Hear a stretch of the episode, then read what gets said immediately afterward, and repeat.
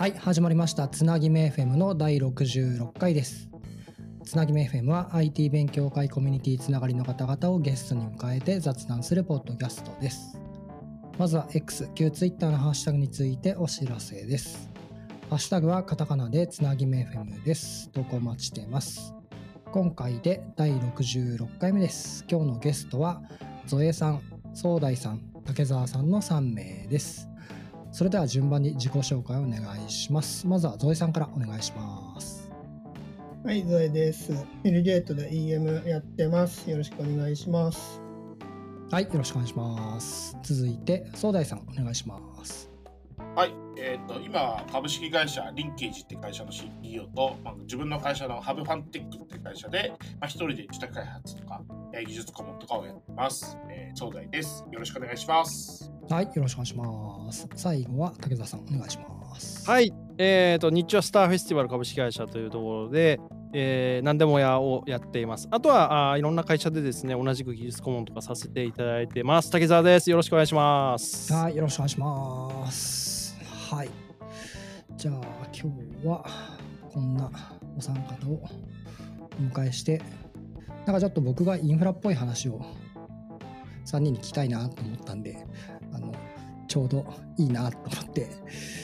お呼びさせてもらった感じです。ということでですねあの最近なんか似たような SRE の話題をツイートしてたりとかあの登壇の場があったりとかそういうブログ記事を書いてたりしたのをちょっと目にしてたんでそういった話を聞きたいなと思ってます。で最初どの話からいきましょうかね。うーん、ゾエさんから聞こうかな。はい。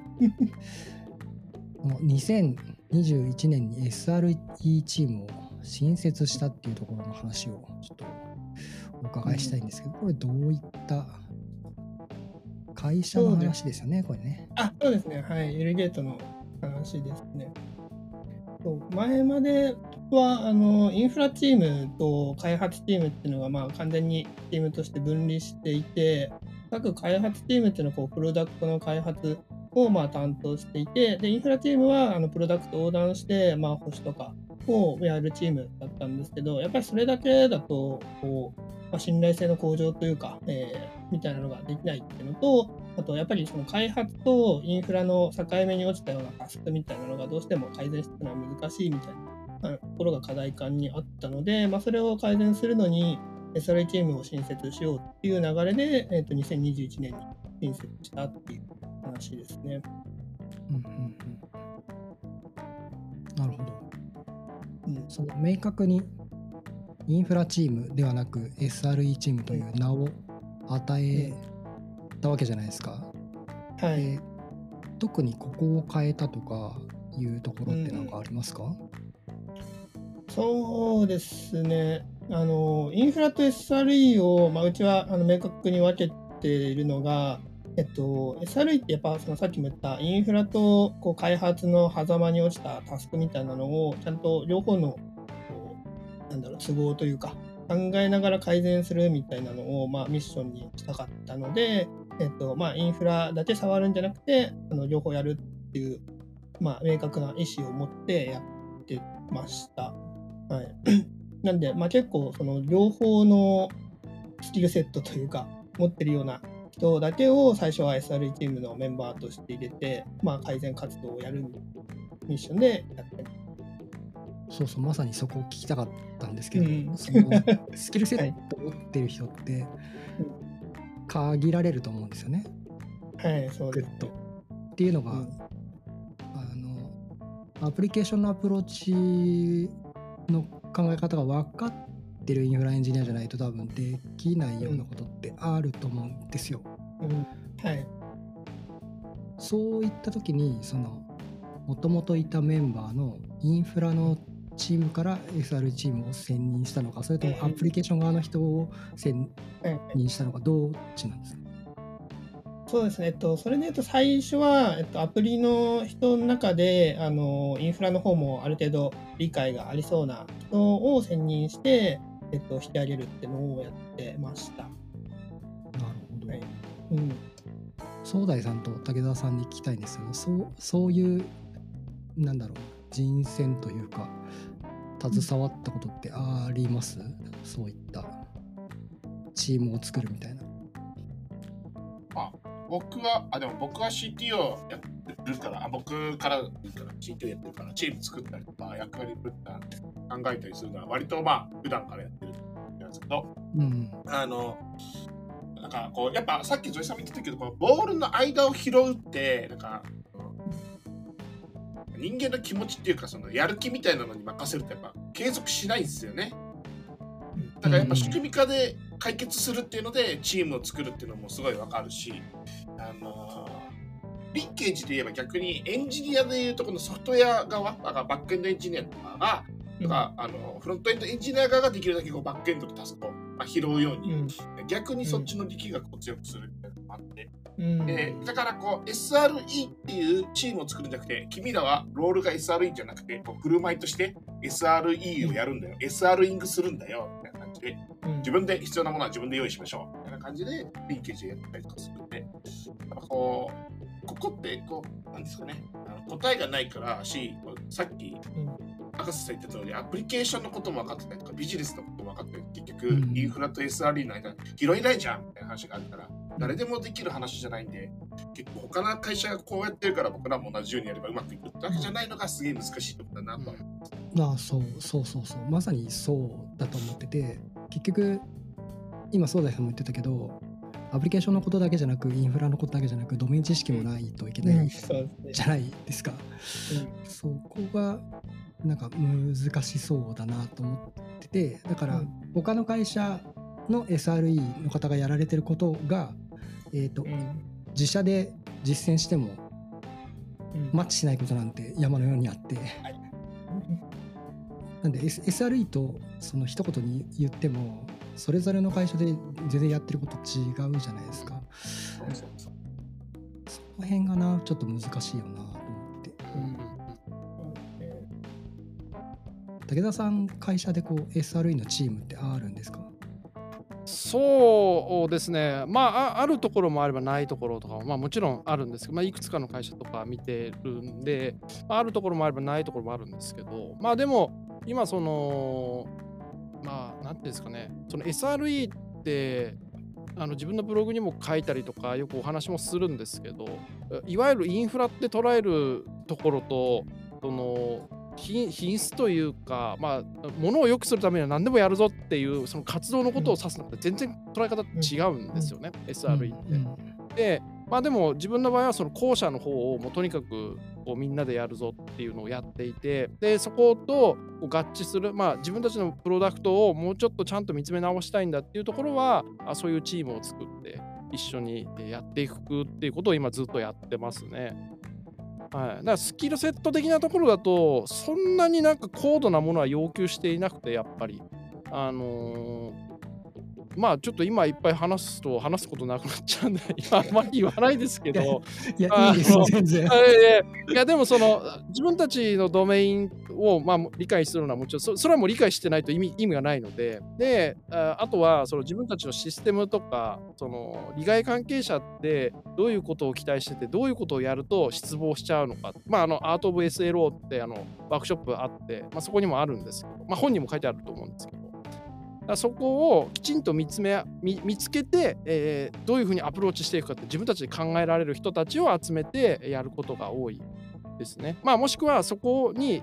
ちょっと知識とかパワーが足りないっていうところはそこを一緒に動かして一緒に応援して、えー組織を作っていくみたいなことを結構やってますね今。なるほど。はい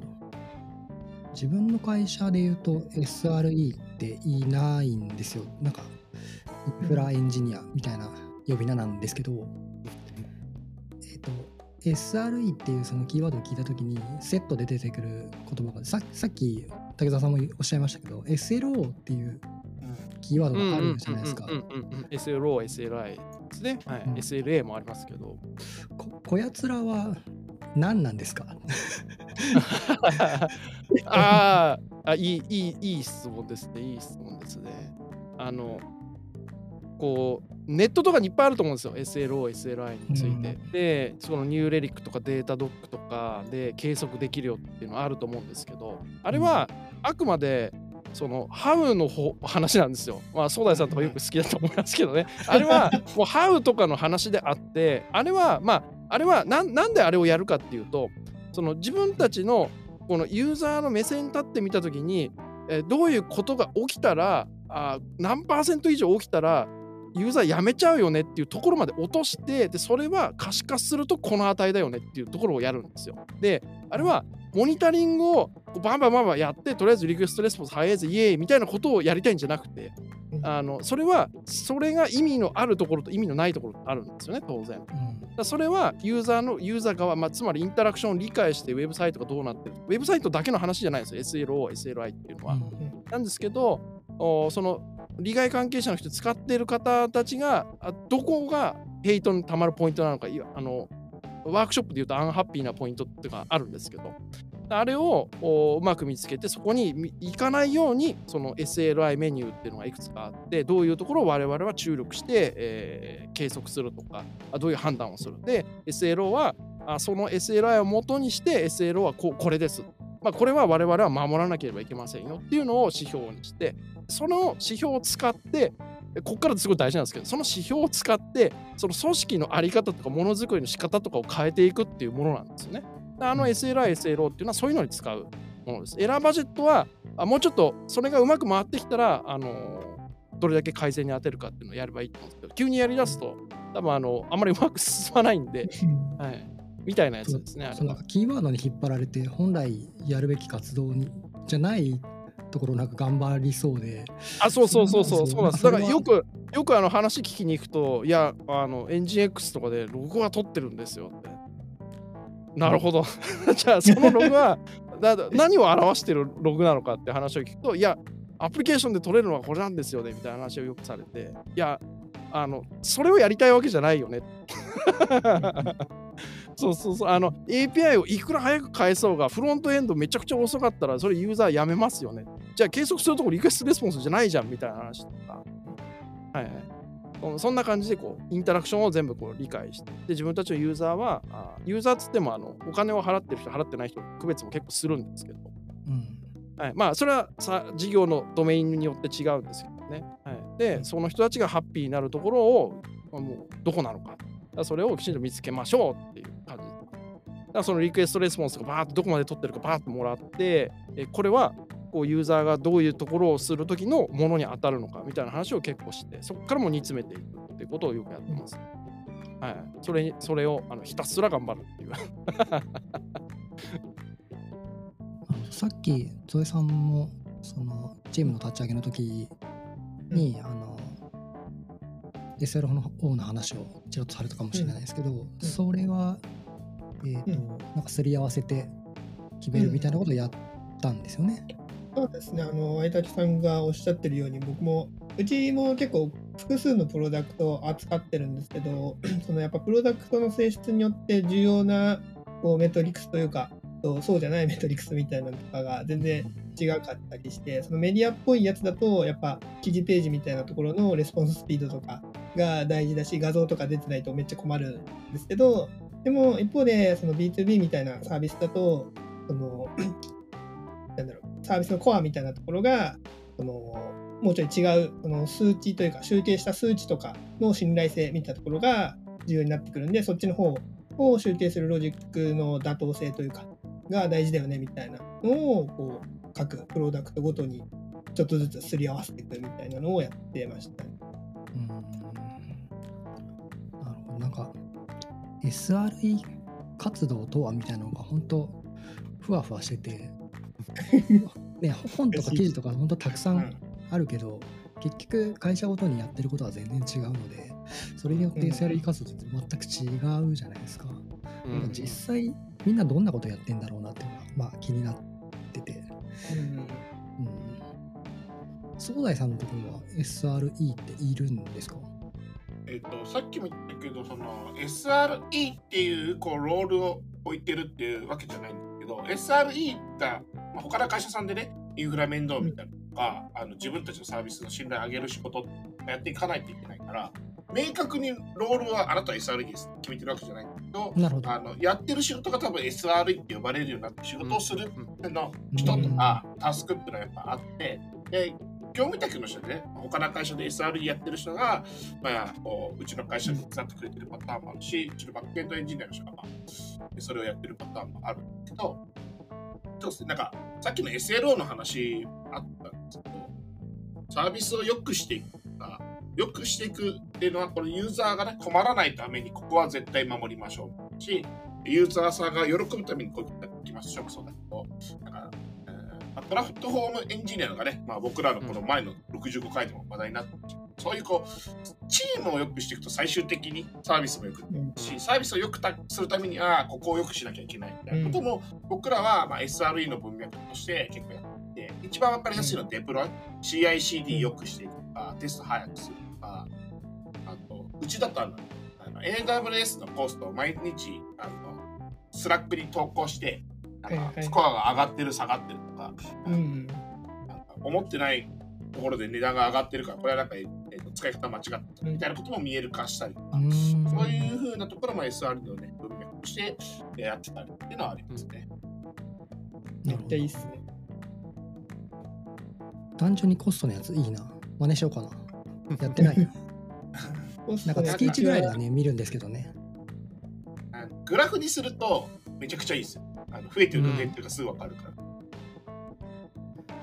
あとちょっとさっき竹澤さんがちょこっとだけ話したけど、アート・オブ SLO ワークショップって僕全然知らなかったんですよ。はいはいはいはい。これなんかこんなんあるんですね。ありますあります。これね、絶対やった方がいいです。はい、あのこれこのワークショップやるとあの SRE って何かっていうのがすごいはっきりわかるんですよ。はい。これねおすすめです。うん。うん、俺なんかグ Google のページにそういうなんかスライドとかワークショップの資料が上がってて、うんうんうんうん。ありますあります。日本語訳も多分途中までされてると思うんですけどね。はい。あのスピーカーノートついてるんで誰でもやろうと思えばやれると思いますあ。そうなんだ。はいはい。自分はなんかそれ結構何回もやってるんで、あのよくファシリテーターとして 呼ばれてやるんですけど、はい。なんかテキストみたいなのに沿ってやる感じなんですかね、この提供されている。そうですね、あのースライドは、えーとストーリー、ストーリーというか、SRE って何っていうところから、SLO、SLI とか、いい SLI って何みたいなところをやっ掘っていくんですけど、で、一通りやった後に、えー実際に、えー課金あゲームの課金ですね、アプリのゲームの課金のわあの題材を使って、えー急に、えーいいいい SLI をみんなで選びましょうっつってやるんですよ。はい、でチームに分かれてインタラクションどうなんだっけとかあのもうは初めて見るやつまあ初めて見る前に一応あのハンドブックがあのあるのでそれを事前に渡して、えー中身を読んでもらったりだとかしてまあ読んでない人向けにももちろん事前にも説明するんですけど、はい、であのどういう SLI が考えられるかバーってやってもらうって感じですね。はい、でそれ終わったらあの答え合わせとか別にしなくて一番やっぱ大事なのはどこがどういうふうになって何が大事なのかってチームでやっぱディスカッションしてもらってそれをアウトプットしてもらうことが一番大事なのであの合ってる合ってないは別にあんあんまどうでもいいどうでもいいことはないですけどね。真面目にやってるところはちゃんとやりますけど そこはあの重視ではなくてどういうコミュニケーションをしてどういうことを考えてたかっていうのはやっぱすごい大事にしてる。でそれが終わったら回答回答例がですね SLI があの4個ぐらいかなあの作れるんですけどまあ、頑張れば、頑張れば4、5個ぐらいいけるのかな？5個ぐらいは多分いけると思いますけど、まあ、4つぐらいあの回答例があるので、それをこうザーッと説明して、はい。で、体験してもらうって感じですね。で、そこから先はもう、あの、うちでもぜひやりたいって言われたら、もう、じゃあ、御社の、あの、サービスのどういうとこからやるか、まずもうドメイン全部教えてくれっつって、そこからも大事なとこからもうこ、ここやりましょうってバーッと入ってくるんですけど、はい。はい、それでやるとみんな結構分かってついてくるって感じですね。いきなりやっぱりそのメトリックスだみたいなことやってるところはやっぱうまくいかないので、じゃあいやそうじゃなくてまずこっちやろうって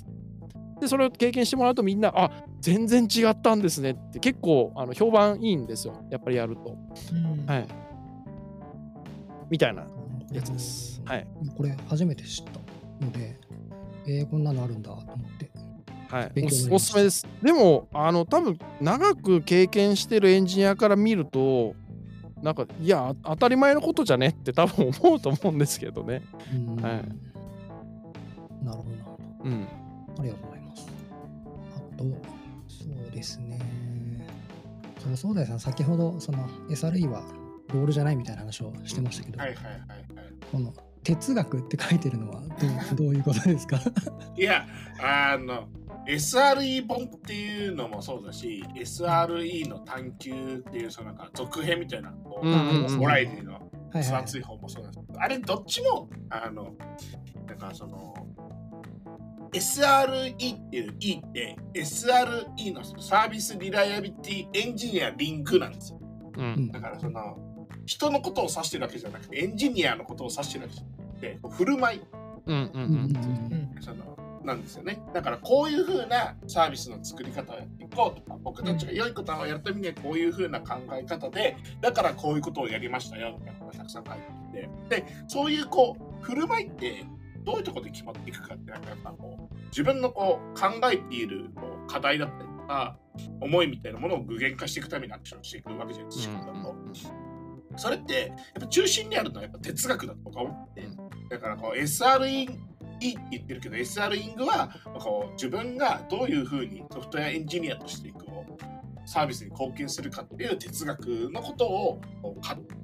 まとめてあるものだなって思う。うん。うん。うん。うん。なるほどね。うん。これがなんか他のロールでもなんか CRE だとカスタマー、えーリライビリティエンジニアリングだけどそれはなんか顧客と向き合うためにどうソフトウェアを提供するかとかソフトウェアを通じてどう顧客と向き合うかって考え方だと思うし、まあ、DBRE だとデータベースデータ、えーをどうユーザーに届けるか守るかとかチームで活用するかって話だと思うので、まあ、そういう考え方がたくさんあってそういうのをこうたくさんこう学んだりとか自分のものにしてなんかこうエンジニアとしてこう成長していくというかあの、価値のあるサービスを提供できるようになっていくエンジニアにこうなんか振る舞いが、まあ、追いついていくってことかなって思います。うん。うん。でも僕最近あのインフラ寄りの、まあ、書籍を何冊か読んだんですけど技術のことももちろん書いてあるんですけどなんか結構人間性みたいなことが書いてあって、はいはいはいはい。えそれ答えないやつじゃんって思って 割と何冊読んでもね書いてあるんですよ。いい人になれみたいな。のが書いてあって。いい触れ合いをせよみたいな。えそそうなの？と思って。めちゃくちゃそう。あの特にいい僕はそもそもソフトウェアエンジニアってこう生の本番のソースコードにまあ近いところで触ってるからなんかセンシティブな情報を見れたりとかデータベースの中身見れたりとかなんかバグを出したらそれだけでたくさんのユーザーに迷惑かけちゃう。とかなんかすげえこう権威的なんですよね。力がある。で特にその中でもインフラってより権威的だからなんかあの逃げ恥のなんかこう シーンでなんかこの会社の命運は俺らが握っているっつってこのクソインフラエンジニアめみたいなことを言われるシーンがあるんですけどあありましたけどあれとかってこうあのシーン自体は笑い物になるけどでも実際そうでインフラエンジニアが本気を出したら会社が吹っ飛ぶぐらいの代償が起こせるわけですよ。うん。だからやっぱそういう意味ではやっぱこう人間性ってめちゃくちゃ大事だな。うん。確かにそれぐらいの操作ができますもんねそうそうそうそう。悪意持ってね、VPC ごと削除するとかできますからね。そんなことやらないけど。怖いけど そんな経験を持っているそう思ってますからね。あります。確かになああとはあれです逆にインフラエンジニアに限らずエンジニア全体そうなんですけど僕ら一人でできることってたかが知れてるから、うんやっぱこうみんなに手伝ってもらいながらやっていかなきゃいけなくて、やっぱそれって嫌なやつのことは手伝ってくれないし手伝わないから、うん。あのやばいなんだかんだでいい人であることってインフラエンジニアめちゃくちゃ大事だし、他の事業部だったりとかエンジニアってすげえコミュニケーションすることインフラ多いからやっぱうん。大事なんで、まあ、そういう意味では赤瀬さんは向いてるなって思います。よ。褒められた、ありがとう。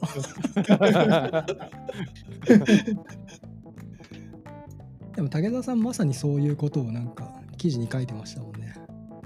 そうですね。そうですね。ねしなんかしっかりまとめられてて、めっちゃ読みましたよ、あの記事。ああ、ありがとうございます。めっちゃ読んだ。なんかうなずきながら本当に読みました。そうそうなんですよね。だからなんか、もしいやいや最近思うのは、なんかそのアプリケーションエンジニアとか、そのインフラエンジニアって、こう、明明確じゃないけど、こう線引きを大体するじゃないですか。で、なんか、いらないんじゃないのかって最近すごいやっぱ思っていて、そのなうんなんでかっていうと、そのクラウドとかがやっぱり多くなっている中で、そのアプリケーションだけどクラウド触れないっていうことは多分絶対ありえないじゃないですか。あの、うんコンテナ使うんだったらネットワークは分かってて当たり前だしとか、Kubernetes やるんだったら自分たちでネットワークちゃんと設計できないと使えないわけですから。で、うんそれが例えば分からんからインフラエンジニアお願いっていうのはもう間違ってると思ずっと思ってるんですよ。もう何年もそうなんですけど。で、その SRE っていう考え考え方というか活動とかの話になると、それはもう通り越して、もうみんなできちんとその向き合うものは、む今持ってるものじゃなくて、ゆ向かいにいるユーザーだから、だからそこに行くためには何でもしないといけないですよね。だまあそれがチームを良くするんだったら CICD から始まるしとか、それがその例えば PdM と仲が悪いとこがいるんだったらそこに入って、いや、そそれはね、良くないですよみたいなところに入んないといけないし、何でもしないといけないわけですよ。だから、それが、なんかアプリケーションエンジニア、インフラエンジニア、まあ、日本って特にそうかなと思うんですけど、それをなんか引いた上で、その立ち立ち向かうっていうか、そこからなんか SRE としてやっていくぞっていうのは、ちょっとやっぱハードル高いようなってすごい思うんですよ。だから、なんか、じゃなくて、そもそもアプリケーションエンジニア、インフラエンジニアっていう考え方すらやめた方がいいと。もうなんか DevOps って言ってる時点で負けてるんじゃないかと僕は思っていていや、そうそう。いやーそうそうそれは本当そう。うん そんな気がするんですよね。そうそうそう、そうなんですよ、そうなんですよ。そういう概念すらなんかもういいじゃんみんなでやろうよみたいないや、そうそうそうそう、うんそうなんですよね。いや、もう、もうまさにそうそうそうですよ。だって CICD 他の人に作ってもらうってありえないですよ、普通は。自分で作ったもん自分で動かせよって話ですから。それはなんかわかりますね。うん。うんまあ、きょ極端な話ですけどね。うんなんかこう新しいロールが出てくるとみんなそれになりたがるんだけどかっこよく見えたりもするしあキラキラそうそう。してたりもするんですけど結局それってまあよく本に書いてあるサイロ化を起こす原因なのではって思ったりもしてなんか結局分断をなんか生んでるんじゃないかなっていう気はちょっとしますね。なんかそのい今のエンジニアリングのこういう界隈って結構その明確な明確なっていうかその狭めようとするこう動きというかその専門性大事みたいなところ結構多いじゃないですか今だと。だからそれもなんか本当にいいようであんま良くないんじゃないかなとは思っていてまあもちろんその専門性って大事なので一般のそのウェブアプリケーションの人がいきなり機械学習の論文書けってできないんでそれはある程度は仕方ないとは思うんですけどなんかそれが行き過ぎるとやっぱりそのサイロ化が起きてしまうんで、まあ、サイロ化が起きるとやっぱ組織もサイロ化になっちゃうしとか、まあ、自分はそのデータ周りとかに入ることがよく多いんでなんか営業チームとアプリケーション側の見てるデータが違うとかよくあるんで。でもやっぱそれってその活動の幅を狭めるからこそ余計起きちゃうんですよね。うんうん。そうそうそうそうそう。だからなんかこう今の世の中いいのかなってもうチャット GPT とかあるんで楽できる分なんかもうちょっと緩くなってくんないかなと思ってますよね。う んゾエさんがその2021年から立ち上げてもう2年経つわけじゃないですか。その中でそのそういうチームを立ち上げた活動の中で苦労してきたこととかこういうとこがうん難しかったとかなんかそういったところってありますか？まあ、苦労したので言うと、やっぱそのさっき東大さんとかが言ってたようなその SRE の哲学というか、その我々のそのサービスをどう良くしていくのかみたいな活動を開発チームに浸透させる活動みたいなところは結構最初は苦労って、えっと、要はどうやって良くしていくんだっけみたいなのを、今まではこう、球体以前のやり方でこう、やってきてみたいなころだったんで、本当はもっとこういう風にした方がこういいんだよみたいなのとかを一緒にやっていくぞっていうのが 最初は苦労したところでしたね。うんでもまあ最初にそれを、えっとまあ、話したのとあとまあそういう地道な改善活動みたいなのをやってって実際それであすごい助かるわみたいなこう感触というか確かにこれやった方がいいわみたいなのが出てきてからは結構一緒にやっていこうみたいなところになってそのライブラリアップデートとかもちゃんと定期的にやんないといけないわとか、CICD とかも改善しないといけないわみたいな感じになってきて、でもまあ、このチームだけで今までやってきてなかったんで、その単独のチーム内だけだと難しいっていうところもあるので、SRE チームがこのお手伝いしながら一緒にやりますよみたいな感じで、最初はあの動いてった。2年経って軌道に乗りつつある感じですか？そうですね、徐々にですかね、その、うんうんまだ結構いろんな部分が こう技術的負債じゃないですけどあったりとかしてまだチームだけの力でやるにはこうパワーが足りないというかみたいなところがあるんでこここをもうちょっとこう舗装というかできたらもうちょいこう独力で走っていける状態になるんじゃないかなっていうふうに思ってる。そのチームって何人ぐらいで構成されてるんですか？SRE チームは、えっと、兼任メンバーで大体構成されてるんですけど、今、えっと、チームメンバーは3人と、あえっと、2人、2人と業務委託1人って感じでやっていて、まあ、そこのリーダーを、まあ、僕も兼任して、えっと、合計4人っていう感じです。なるほど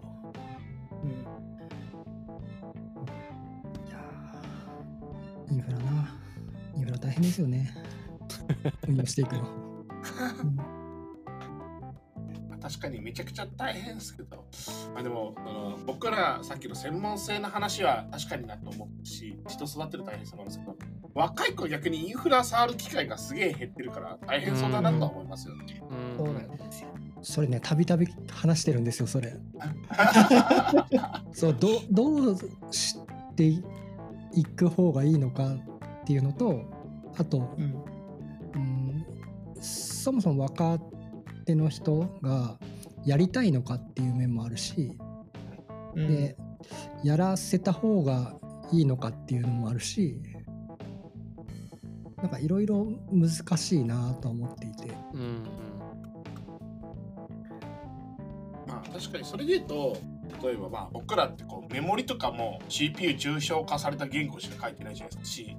C なんならもう PHP とかそうだしあの Java とか書いてると実行環境はあんま意識しなくてもね Java 自体は動くから。これってまあ抽象化されてるって話だと思うんですよ。で今インフラが、まあ、クラウドによって抽象化されたり、まあ、コンテナによってプロセスが抽象化されてあのアプリケーションを置くだけで動くようになる。これは抽象化されていくこと自体はいいんですけど、どっかのタイミングで漏れのある注釈とか、そもそも抽象化自体をメンテナンスしなきゃいけない、まあ、タイミング来た時に、やっぱ知ってるかどうかって大事で、なんかまあ、どこまでこう僕らがアセンブラを勉強するかとか、C 勉強するかみたいな話に近くて、結構全員がやらなくてもいいとは思うんですけど、まあ、誰かがやらないといけないから、さじ加減が難しいなとは思います。うん。そうそうそう。全員じゃなくてそうなんだよな。全員じゃなくてはいいんだけど。うん。トラブル発生時に誰かがややらないといけないわけじゃないですか。そうそうそうそう。そう。その時に誰が触れるかっていうと誰も分かりませんだと辛いし っていうのはあるんですよねかんないと想像できないですしね。だからやっぱトラブルシューティングの時はめちゃくちゃ出ますね、インフラの知識。うん。うん。絶対そうだと思うんですよね。ありますね。うん。障害障害はもうまさにまさにそうですよね。うん。うん。うん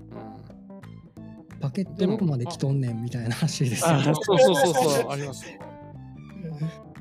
そうそうそう。でもああれじゃないですか。最近とかだといやわわかんないです。皆さんの周りはわかんないですけど自分の周りとか観測してるとこはこうやっぱり今だとアプリケーションの作り方だとあのイベントソーシング CQRS って結構キーワードで出てくるとか多いかなと思うんですけど、あれやるんだったらインフラ知識ないとできないですからね、正直なところ。はそうですね。だからこう、ハウばっかり、なんかこういうエンドポイント叩きましょうとか、グラフ QL こう使いましょうっていう、なんか正常形を作ることっていうのはハウだけで知っててもいいんですけど、バグったとかデバッグするときは、やっぱ裏側想像できないできない。あ、そうそうそうそうそうそう。そこだそこだなと。うんやっぱりこう避けるとなんか限界値がもう来ちゃうんですよねすぐ。インフラを避けちゃうと。やっぱり、ううんんどこでどういう通信とかが行われてるのかを想像できないとマジで紹介対応できないですよね。そうそうなんですよね。そうなんですよ、うん。でクラウド使って新しいサービスが出て余計システムが分散されるとよ余計ネットワークとかちゃんと意識しないと、うん。あのできないですからね。ね。そうそうそうなんそうなんかアプリケーションの開発が簡単になればなるほどシステム複雑になってるじゃないですか。うんなってますなってます。そこが難しさだよなって思ってるんですよね、マジでトラブった時に本当に分かんないんで。どこの画面のログを見ればいいんだろう。例えば AWS とか。うんうん、うん。本当それは感じますね。ありますね、まあ、困ったらもう全部クラウドトレイル見て。そうそうそうそう。S3, S3 とかもクラウドウォッチ探すのめんどくさいでも しかもああいうのもちゃんとログを出力する設定にしておかないとログ出なかったりあそうそうそうそう。んそうでそれも知っとかないといけないじゃないですか。あそうそうそう。だからまあそこら辺はやっぱりあのトラブルシューティングしてあのなんで分からなかったのかっていうところから こう徐々に自分たちでやってもらって、あのあログってこういう風に出さないといけないんだよねっていうところからこう始めてもらうとか、うん。でもそれまさにさっき言った正常形だけを触ってるとわからないとこですよね。あそうそうそうそうそうそう。どうなんでしょうね。わ若い人はやりたいんですかね。どうなんですかね。だって最近あの SQL 生 SQL 書きたくないっていう人が多いから今やりたい人も。ね。僕は業務上 SQL をよく触る方なので。そっか触りたくないのかどうやって触るんですか？触ったら。え？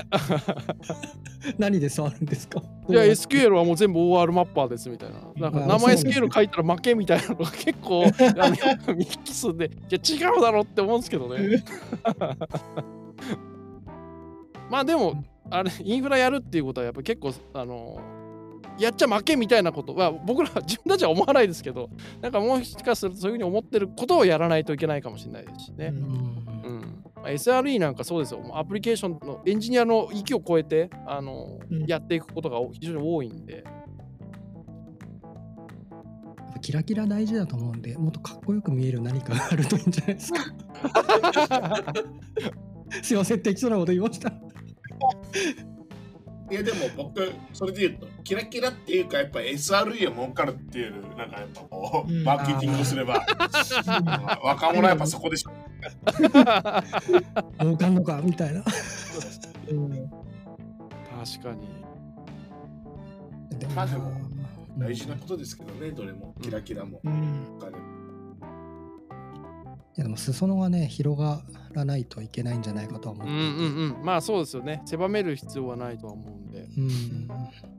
できる人は増えてほしいなと思いますね。うんだからでもそのかっこよさの話で言うとその SRE というかそのログとかそのインフラの状態とかアプリケーションがどういうコードなのかみたいなのをやっぱ理解してる人がいると障害発生時とかにもやっぱ特定までの時間とかその解消までの時間がやっぱ圧倒的に早いんで、まあ、それを目前にすると多分結構かっこいいなって多分思うと思うんですよ。うんうんうん。うんそういうところとかをこうもっと表に出していった方がいいのかもしれないですね。うんうん。最近はねだいぶあのそういうイベントも増えて事例とかこういう活動をやってますっていうのがだいぶ目にすることが多くなったんで前よりはいいかなと思いますけどねなんかインフラエンジニアって言うとなんか表に出てこない人が多いみたいな イメージだったんでうんデータセンター行ってるとか。そうそうそうそうそう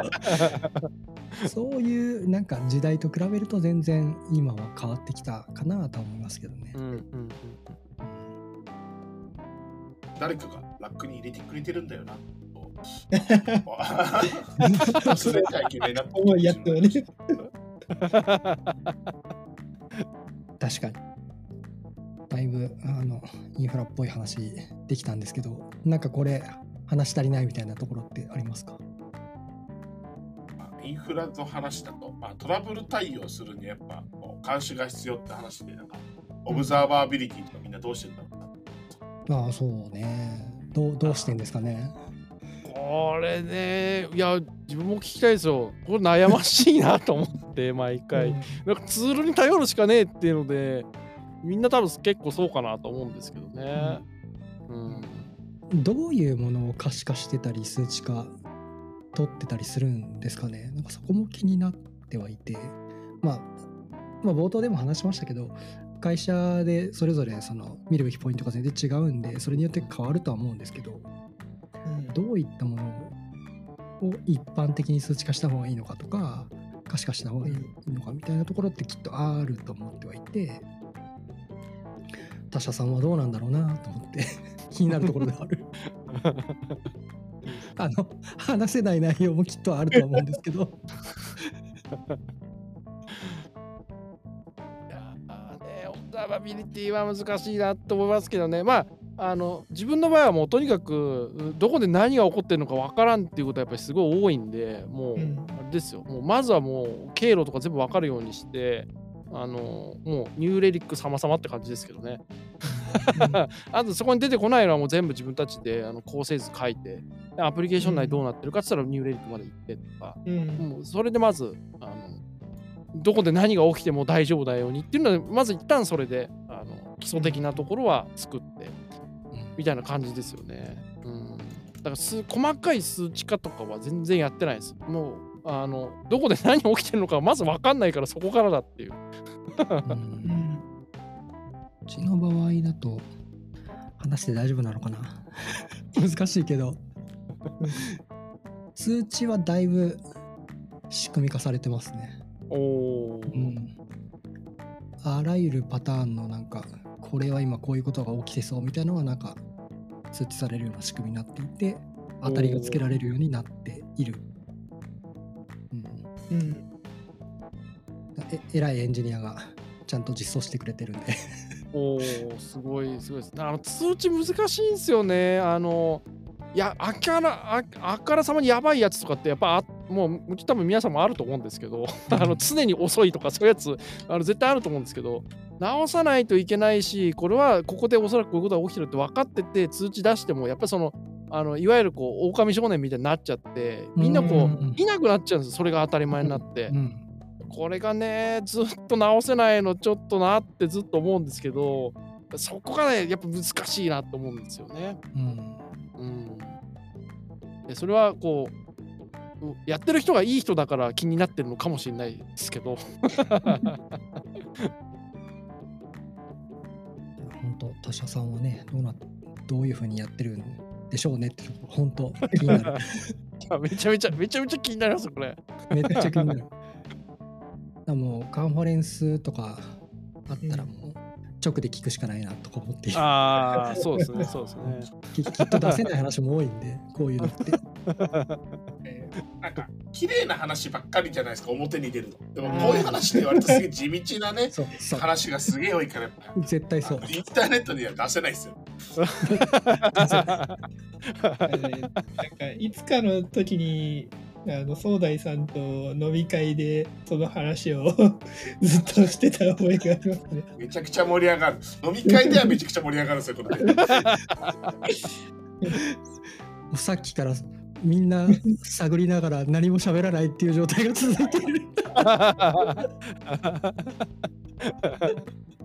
いや結構簡単にすぐあの言うとまずい話になっちゃいますからね。あそうそうそう確確かにうんその通りです そうそうなんですよ。まあでも僕、その、まあ僕はマカレルのエヴァンジェリストだから、マカレルの、あの、文脈でいろんな会社さんのそのオブザーバビリティとか、なんかこういうことできたらいいよねとか、いろいろ聞くけど、やっぱ、あの最初の SRE の話。SLO とか、なんで作るか、結局監視がそれないと、ここ監視しようにもならないし、うん。ユーザーさんここ困ってるなっていうのが決まらないと、うん。そこ決まらないしみたいな話じゃないですか。多分それ、うんあのもうちょっとすげえ頑張ったら、そのインセプションデッキみたいなそのドメイン、あのうんうん。ビズ側でいうところのみたいな、なんか、うん。これを全部埋めていくと、やっぱ自分たちのサービス大体こういう感じだよね、特性分かって、そのためにはこういう、なんかこう、場所がこう監視のポイント、なんか例えば僕、オビカレの時とパーティーカレンダーだから、その、パーティーの数とか、必ず新規登録されてるかとか、見なきゃいけないよねとか、データベースのこのテーブルめちゃくちゃ負荷高いから見なきゃいけないよねとか、そういうのが出てくるようになってくると思って、それ、チャット GPT ってやつでなんとかならんかなって毎日思ってます。いや欲しいな。データベースの構成とかアプリケーション全部こうなんか食わせてドキュメントを食わせると出てくるみたいな時代にならんかった。この間の読んで、それやってた人いましたね。いるんだ。まあでも、そういう話、これは延長戦して、こっそりみんなで共有したいぐらいのいい話だ。よし、じゃあ話題を変えますか。インフラの話は たくさんできたんで。そう、時間がね、少なくなってきたんでね。あの、イスコンの話をしましょうかね。あ、出た出た 皆さん出られたんですか？僕今回参加しなかったんですけど。出ました。出ましたよ。みんな出たんですね。はい。どうでしたか？惨敗ですよ。惨敗ですね。みんな、みんな顔が険しい。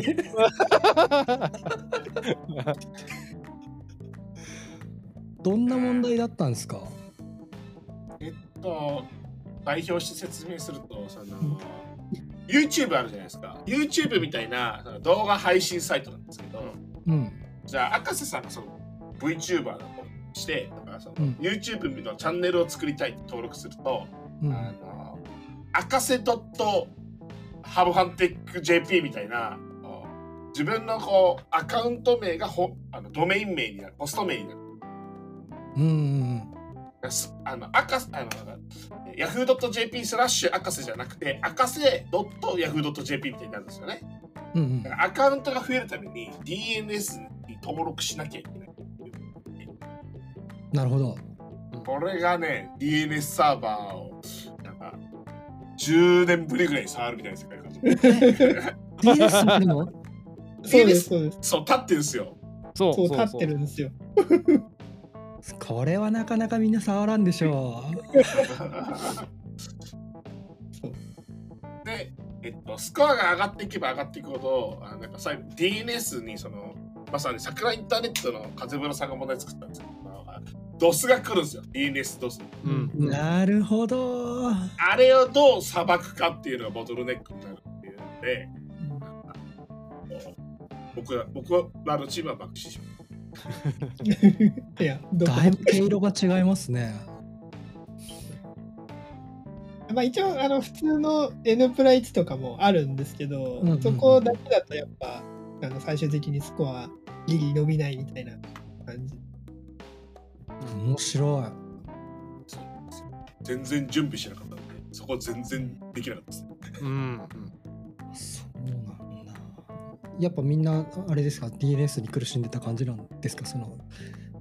これがね、優勝するチーム、優勝したチームとかめちゃくちゃ若いし、他にもなんかスコア高い人とか、なんか若いはずなのに DNS サーバー自分で立て直したりとか、そうそうそう。みんな普通に DNS サーバー変更してて、すげえな。うんなんかその DNS サーバーを変更するみたいなこともやるんだ。うん登録してないそのドメインっていうかホスト名だったらあの IP テーブルでドあのドロップしちゃうとか結構やってる人とか普通にいてうん。すごいなんかもうこう和風の設定自分でするとか、うんなんかそんな8時間の間で思いつくんだみたいな感じの人が結構そいうましたそうそうそうそう。そう、マジでおかしい。それはでもあれだろうな、現場力だろうな。鍛えられてんだろうな。本当ですよ。あ面白そう。ちょっと問題見よう。あもうそううそう公開されてるんで、あ、本当ですか？うんあはい、いいと思います。見てみます、見てみます。いやーで DNS がくくせ者というかいやすげえいい問題なんですよでも、いうんやそこ気づいたのも後半だったんですよ自分はではいはい。これもダメだろうと思って とりあえずとりあえず TTL 全部ゼロだから少し長くしようっつって、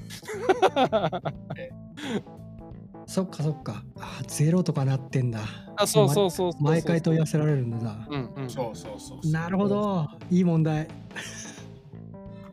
うそうそうでいろいろ見たらなんかそもうそれだけじゃなくもう話はもうそれだけじゃなくてもっといっぱいやらないといけない、うーん。なんかじゃあ DNS にまつわるそのチューニングみたいなこともあったわけですね。あそうそうですそうですそうですそうです、なるうん。まああとはももちろんその定番の N プラス1とか、ありますけどね。あれですよね、きっと絶対に手を入れないといけないプログラミングの箇所があって、そこを直さないと速くならないんですよね、きっと。あそうう。そうそうそうそうそう。そうあと、今回面白かったのが、その、配信中の投げ銭の総額がスコア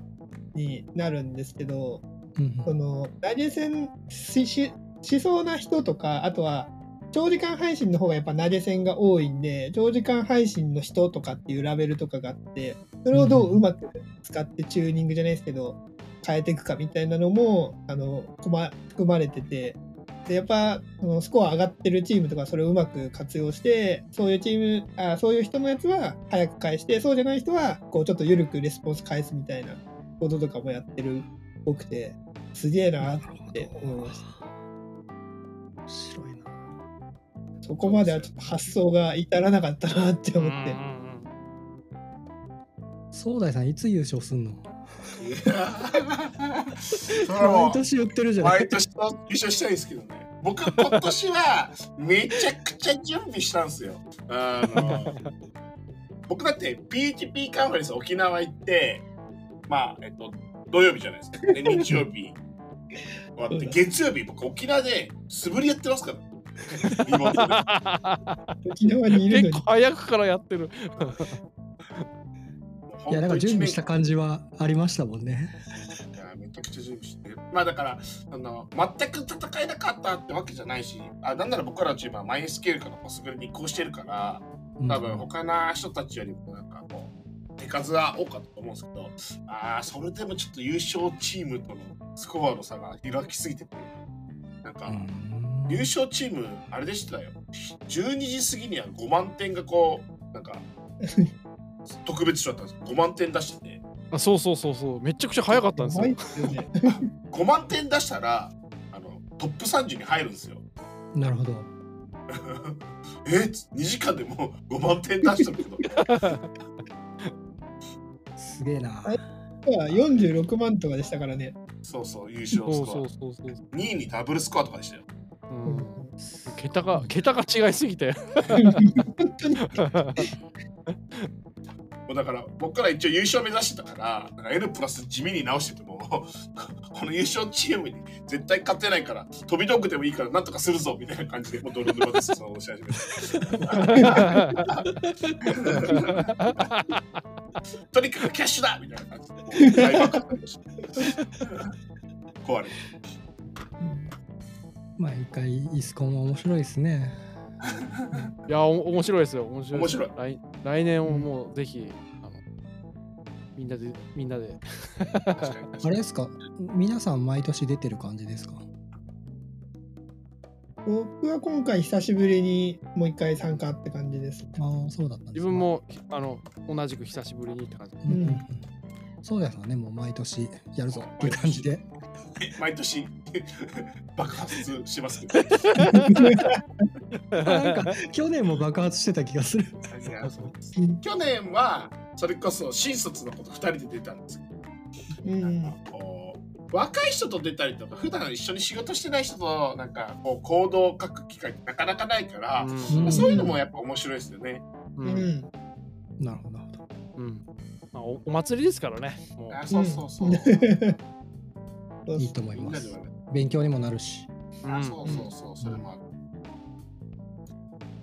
今 PHP カンファレンス沖縄の話がちらっと出ましたけど、ちょっと来年の PHP カンファレンスの話をしますか。お、いいじゃないですか。おいいですね。福岡の話ですか。福岡っていうかもうなんかたくさんあるじゃないですか。い 来年来年ありすぎてどうどうしちゃったのっていう。や、わかんないです。僕もどうしちゃったのって感じですよ。もう結構プロポーザルの募集も始まって、もう終わってタイムテーブルが出始めたところもで、あるんで。えーっと、1月が北海道で、2月が関西、で、3月がペチパー会議で、4月小田原、うん。5月香川、6月福岡です。毎月、毎月ある。毎月 皆さん出されてますよね、プロポーザル。あ、そっか、武田さん出さないって書いてたね。そうっす。あの、ペチパー会議だけ最後、最後だけ1個だけ出しましたけど、あの、ちょっとそろそろ若い人たちが喋った方がいいと思ってるんで、あの、それもいいと思います。それをなんか、若い人が、あの、地方のカンファレンス行ってほしいっていうのは、その、二つ意味があって、もちろんね、登壇するといろんな人とのコミュニケーションのハブになるから、登壇が。あの登壇してほしいなと思うんですけど、やっぱ会社の経費で行きやすくなるじゃないですか。登壇すると。だから、うんその枠を奪うのは良くないな。我々おっさん、自分の金で行けって思ったから、うん 確かに思ったんですけど、奪っちゃいけない。私はあの主催側なので、あの主催的な話をした方がいいのかなとは思うんだけど、あのせっかくこの1月から6月 ,6 月までこんなに機会がたくさんあるので、うん登壇チャンスがこんなに恵まれてることないと思うんですよ。確かに確かに。ぜひこの機会を使ってほしいなと僕は思って。いる。うんそうですね。もう PHP の話をしたかったらもうどどっか頑張って 刺さればいいわけじゃないですか。だからどんどん出していってほしいなと僕は思います。うん。それこそ北海道落ちたけど僕同じテーマで大阪受かってるんですよ。だからやっぱ場所が違うと求められるまテーマも変わるだろうからなんかあそこ落ちたからやっぱダメなんだじゃなくてもう全部うん。とりあえず応募してみるかみたいなの全然いいと思うんですよ。うん。うん。うん。うん。うん。そうですね。そうそうそういいん。ですよだから最初なんかもうこれ面白いのかなみたいななんかそういうのあると思うんですけどね。なんかそれももう全部関係なくうん気軽にね出すと本当その通りです。気軽に出してほしいですね。うん自分がこんなのって思ってても、あのそれを聞きたい人は意外といるんで、そうそうそう、うんそうなんですよね。たくさんいますからね。だから今今時多分 PHP5.3 とかの話もししても全然いいと思うんですよ、正直なところ。だっていっぱいありますから、語系なんか。そう、あの8.3が出たばっかりだけど、5はあるよ。そうそうそうそう。だって多分もう8とかよりも5の方がまだ多いんじゃないかと思いますけどね。多いですよね。そうですよね。多いですよね。現場を見ると多い多いと思うよ。うんうん。あとちょっとイベントの話で言うと、はいえっ、と、竹澤さんはなんか出られるんですよね。ああ、はえーい、来月。クラウドネイティブデイズですね。はい。うんクラウドネイティブデイズ東京2023ってやつですかね。有明ですよね。はい。どんなこと話されるんですか？えー、っとですね、これはあ今日今日のテーマにもちょっと絡む絡むやつですけどね、えーっと SRE と、まあ、DRE っていうところですね。で、その SRE のプラクティス、まあ、いろんなプラクティスを使って、そのデータ基盤を作っていくとか、まあ、作り方というよりも、まあ、作り方はもちろんお話ししますけど、そこにどういうマインドが必要なんだっけとか、どういう取り組みが必要なんだっけとか、でそういうのをサポートするには、まあ、こういうまあクラウドのサービスがあるよねと。か、まあ、クラウドのサービスの話はもう本当おまけぐらいにしかしないとは思うんですけど、はい、そういう話をするって感じですね。これオンラインでもあるのかな？オンライン確かあったと思います、ね。あなるほど。はい、はい、ぜひぜひ聞きたい、これは。はい、ぜひ、うんぜひお願いします。あの、SRE メニューのお話もちょっともちろんするのと、あとはそのデータあ基盤とかそのデータマネジメントみたいなのをするときのこのマインドセットというか、あの思考のお話があるんですね。クリスプ DM ってやつがあるんですけど、まあ、そこら辺のお話とか、あの表に見えるものだけは信じないとか、そういうお話もしたりだとか、まあ、あとクラウドならではのその権限管理とか、あこういったものでこううまくできるように、はい、SRE のメメニューによってこうどれぐらいの速さでこのデータ基盤のこういうものが必要なのかそんな感じの話をまさにね、今日話したようなことも話されるっぽいので、これをぜひ聞きたいですね。はいはい。興味ある方はぜひ。はい、私、あの、有明の会場にいる予定なので。はい、ありがとうございます。はい。はい。といったところで1時間経ちました。あっという間うんあっという間だった。はい、じゃあ、えっ、と、第66回はこの辺で締めさせてもらおうと思います。最後にもう一度、お X、旧 Twitter のハッシュタグについてお知らせです。ハッシュタグはカタカナでつなぎめ FM です。投稿お待ちしています。はい、ということで、えー今回のつなぎめ FM 第66回は、ゾエさん、総大さん、竹澤さんをお迎えしてお話しさせてもらいました。今日はどうもありがとうございました。ありがとうございましたたありがとうございまし。た。